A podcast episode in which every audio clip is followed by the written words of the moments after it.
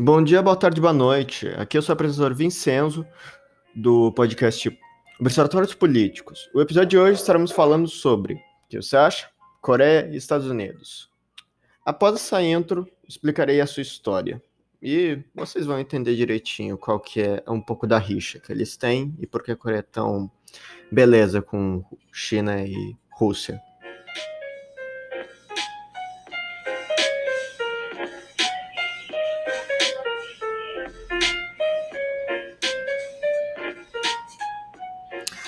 Beleza. Coreia. Vou dar uma pequena resumida sobre seu estado até a Segunda Guerra Mundial. Daí eu vou entrar um pouco mais em detalhes. Mas em questão, após a queda do Império Coreano, ocorreu que o Japão começou a aplicar uma, grande pressão política sobre a nossa grande amiga Coreia. Isso não foi, é claro, em silêncio. Ocorreu que é, aconteceram várias batalhas entre tanto a China quanto a Rússia, por não muito uma dominação, mas também não muito uma liberação. Ocorreu que todas essas batalhas a, a, o Japão acabou ganhando, e tanto a China quanto a Rússia acabaram se ferrando.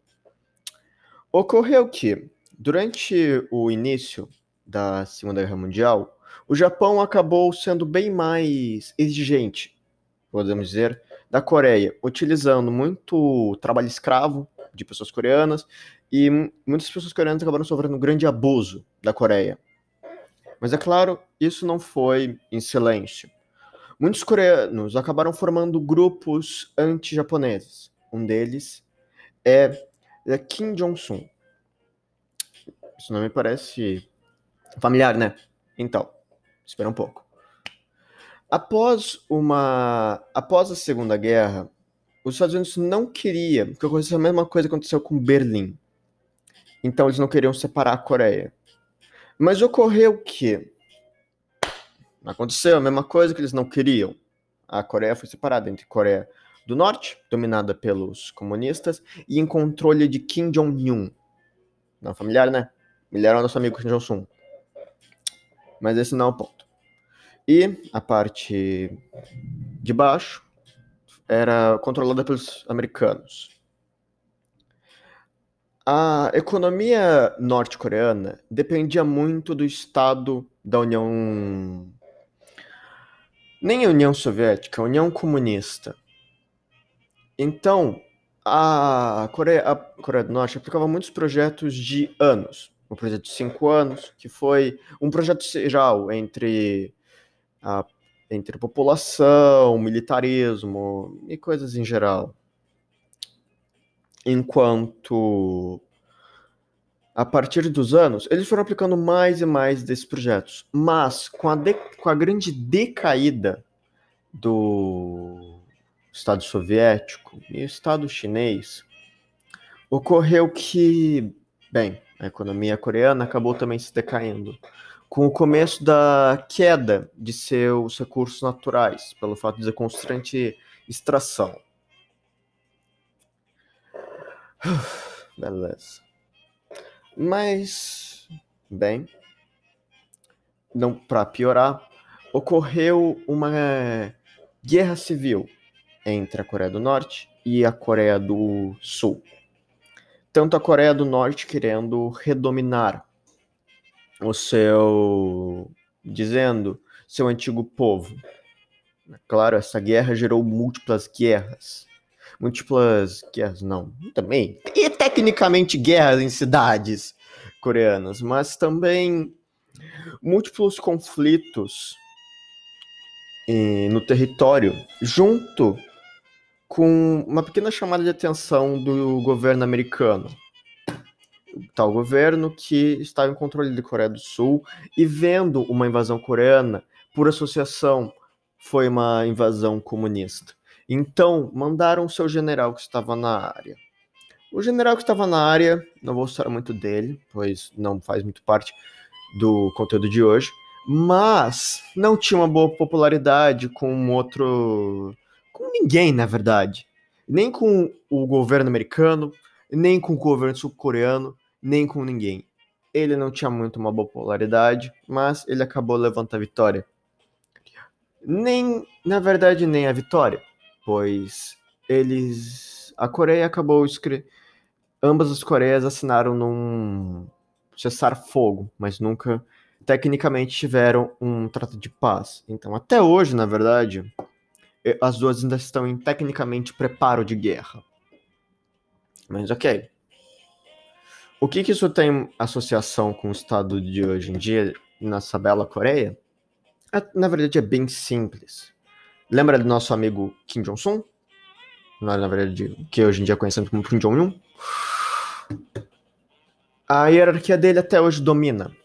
Mesmo com a queda da União Soviética e a grande decaída do governo coreano, do, da economia coreana, a Coreia ainda se estabelece em Bem, métodos não muito lícitos de adquirição de seu.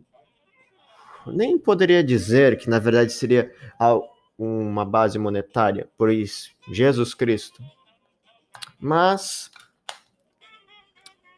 os principais métodos que eles utilizam para ganhar dinheiro seria venda de armas, venda de drogas, exatamente, ataques cibernéticos e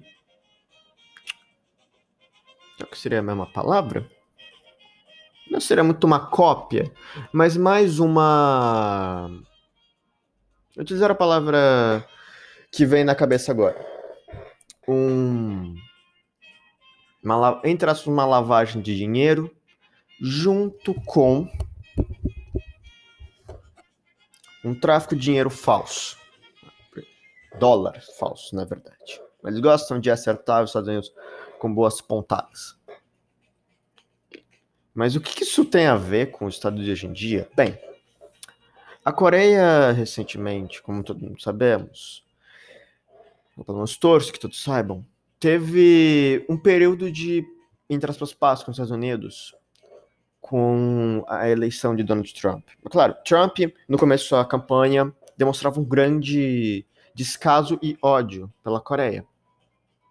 Mas, a partir do tempo, ele conseguiu dar uma maleada em nosso belo gordinho. E isso acabou, na verdade, ajudando a estabilizar pelo menos a condição de guerra e talvez conseguir criar um tratado de paz entre a Coreia do Norte e do Sul. Mas com a saída de Donald Trump e com a entrada de Biden, ocorreu que a abordagem de Biden com a abordagem de Obama não era nem um pouco direta e na verdade acabou cortando certos laços com Kim Jong-un. E com isso, a relação estadunidense e coreana acabou ficando bem estabilizada, com muitos eventos recentemente demonstrando teste de mísseis e preparação para uma guerra. Isso é deverasmente preocupante, pelo principal fator de que se ocorrer uma guerra nessa escala, não importa que lado ganhar, vai tantos ambos não vão se dar muito bem. Se a Coreia ganhar, bem, um governo autoritário que ganhou dos maiores é, poderes militares é realmente preocupante.